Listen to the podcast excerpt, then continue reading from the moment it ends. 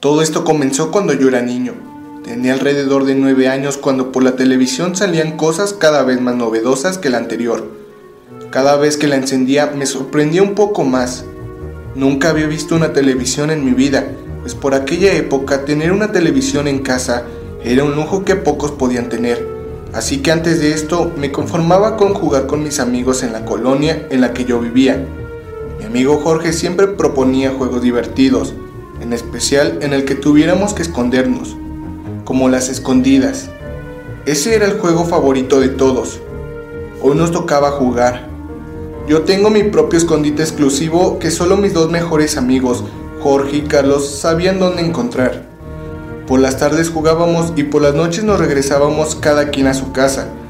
Nuestros padres no eran muy tolerantes con el tiempo, así que las hermanas Princeton, Carlos, Jorge y yo, junto con los demás, nos regresábamos juntos.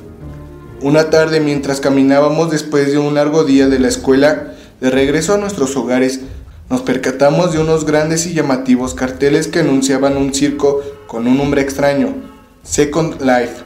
No sabíamos no solo de ese circo, sino que además desconocíamos de cualquier otro circo. Todos nos miramos unos instantes y del entusiasmo comenzamos a reír.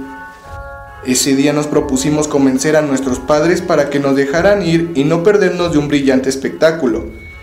Esto fue una tremenda bomba de emociones para nuestras pequeñas mentes. Al transcurrir unos minutos de camino entre las largas y calurosas calles, vimos a lo lejos aquel circo que tanto anunciaban. Al parecer apenas lo estaban instalando. Tenía unos colores espectaculares, brillosos y bonitos de color rojo y blanco, lo cual provocó emocionarnos aún más. Acordamos echarle un vistazo antes de que el circo estuviera completamente instalado. Apuesto que con suerte podemos ver más de dos animales. Justo cuando llegamos, nos dimos cuenta de que aquel circo estaba situado en un terreno seco y baldío. Encontramos no solo dos animales, sino que habían más encerrados en su jaula. Era tanta nuestra emoción que nos separamos y de un momento para el otro perdimos de vista a las hermanas Princeton. Así que decidimos buscarlas para irnos. Habían pasado ya 20 minutos y Carlos parecía cada vez más preocupado, pues ya era hora de irnos. De repente un extraño sujeto se nos acercó. Él venía acompañado con nuestras amigas. Sentimos un aire de alivio cuando las vimos, pero de momento pensamos que aquel hombre robusto nos engañaría por entrar sin permiso, pero él solo se limitó dándonos una sonrisa y unas palabras. Qué bueno que los veo por aquí. Hace unos momentos encontré a sus amigas merodeando el lugar. No se les olvide venir porque ya mañana estará instalado. De pronto él estiró su mano y amablemente nos dio boletos de cortesía. Más que sorprendidos, estábamos completamente llenos de felicidad. Ahora estábamos seguros que teníamos que ir al circo. Por fin nuestra curiosidad nos había dejado algo bueno, aparte de los buenos regaños y castigos que nos daban. Llegando a casa no tuve reparo alguno y en el momento de la comida lo discutí con mis padres. Ellos aún no me podían creer que me los habían regalado. Parecía que con eso los convencía cuando me sonrieron seguido de lo que les comenté. Lo único que me dijeron al respecto era que terminara mi tarea. Entonces subí a mi habitación casi volando. Sin embargo, no pude terminarla ese mismo día ya que la tarea era mucha. Al día siguiente en el colegio, mis amigos y yo estábamos platicando sobre la hora en la que asistiríamos al circo. A mi amigo Carlos lo dejaron ir con la única condición de que fueran sus primas, las hermanas Princeton. Sin embargo, ellas no podían ir, ya que sus padres se lo prohibieron. A ellos no les gustaban esos tipos de espectáculos, y menos para sus dos únicas hijas. Creo que habían exagerado prohibiéndoselo. Pero ahora esto ya no tenía sentido, porque sin Carlos y sin mis dos amigas, ahora ya no tenía sentido ir yo solo al circo. Poco después Carlos propuso algo, Dijo que fuéramos a la última función en la noche y pasar por sus primas escondidas. Al parecer, esa no era una mala idea. Las chicas se terminaron de convencer y nos sonrieron a ambos. Volvimos a pasar al circo esa misma tarde. Ya instalado el circo se veía mucho mejor y de nuevo otra vez ese hombre se volvió a acercar a nosotros. Es increíble, ¿no? Ya instalado se ve mucho mejor, pero aún más cuando es noche y está en función. Estas palabras me dejaron pensativo. Primero unas entradas gratis y ahora parecía saber cuándo íbamos a ir. Y desde el día de ayer hasta hoy han parecido numerosos comerciales sobre ese extraño circo. Yo era el único que se daba cuenta de estas cosas. Ellos estaban muy emocionados para darse cuenta. El hombre se retiró y cada quien se fue a su casa.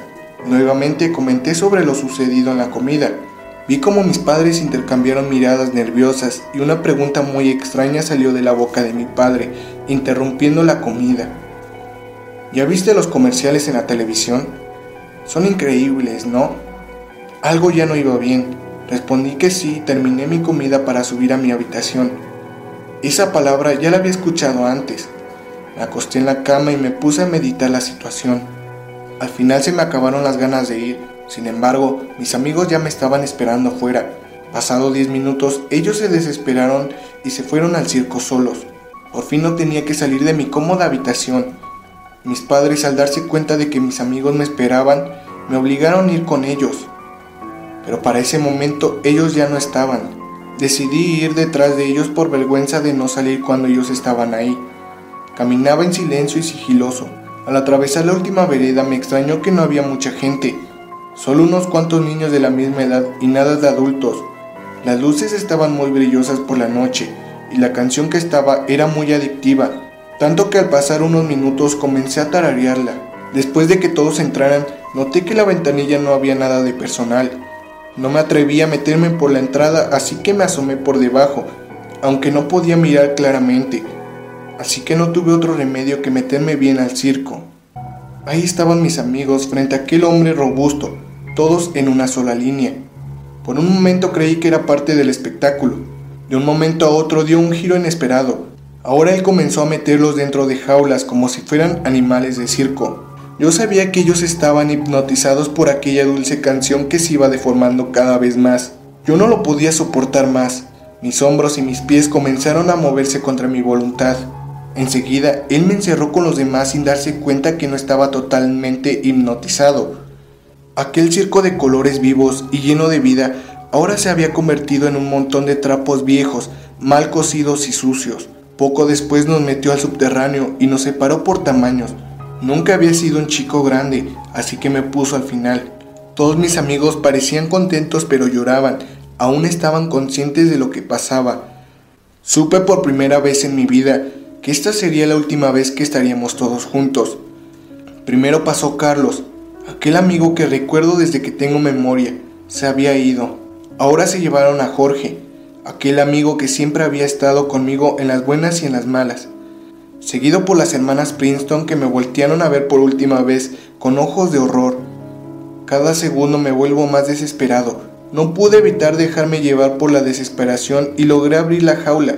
En ese momento no sabía qué hacer. Lo único que sabía en ese momento era que si sacaba algún niño de la jaula llamaría la atención de ese sujeto.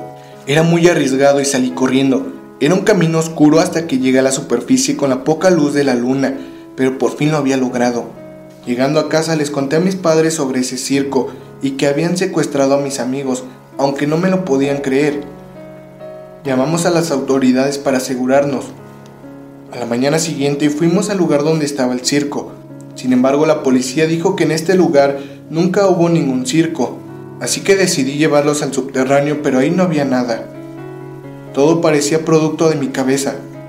Hasta que tiempo después por el periódico me enteré sobre varias desapariciones cerca de un circo, muchas veces diferente al anterior, pero finalmente en un circo. Y hace un par de días también me enteré en foros de internet sobre un extraño juego en línea de igual nombre llamado Second Life. Ya no solamente ataca a niños o adolescentes, porque siempre habrá algún hombre vestido de payaso buscando a alguien para su próxima víctima.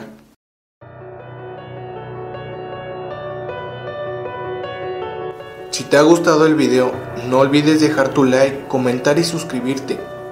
Si quieres que realice alguna otra creepypasta, puedes dejarlo aquí abajo en los comentarios. No olvides seguirme en mis redes sociales que te dejaré en la descripción. Se despide su amigo y colega Mercurial Dark 10. Hasta la próxima.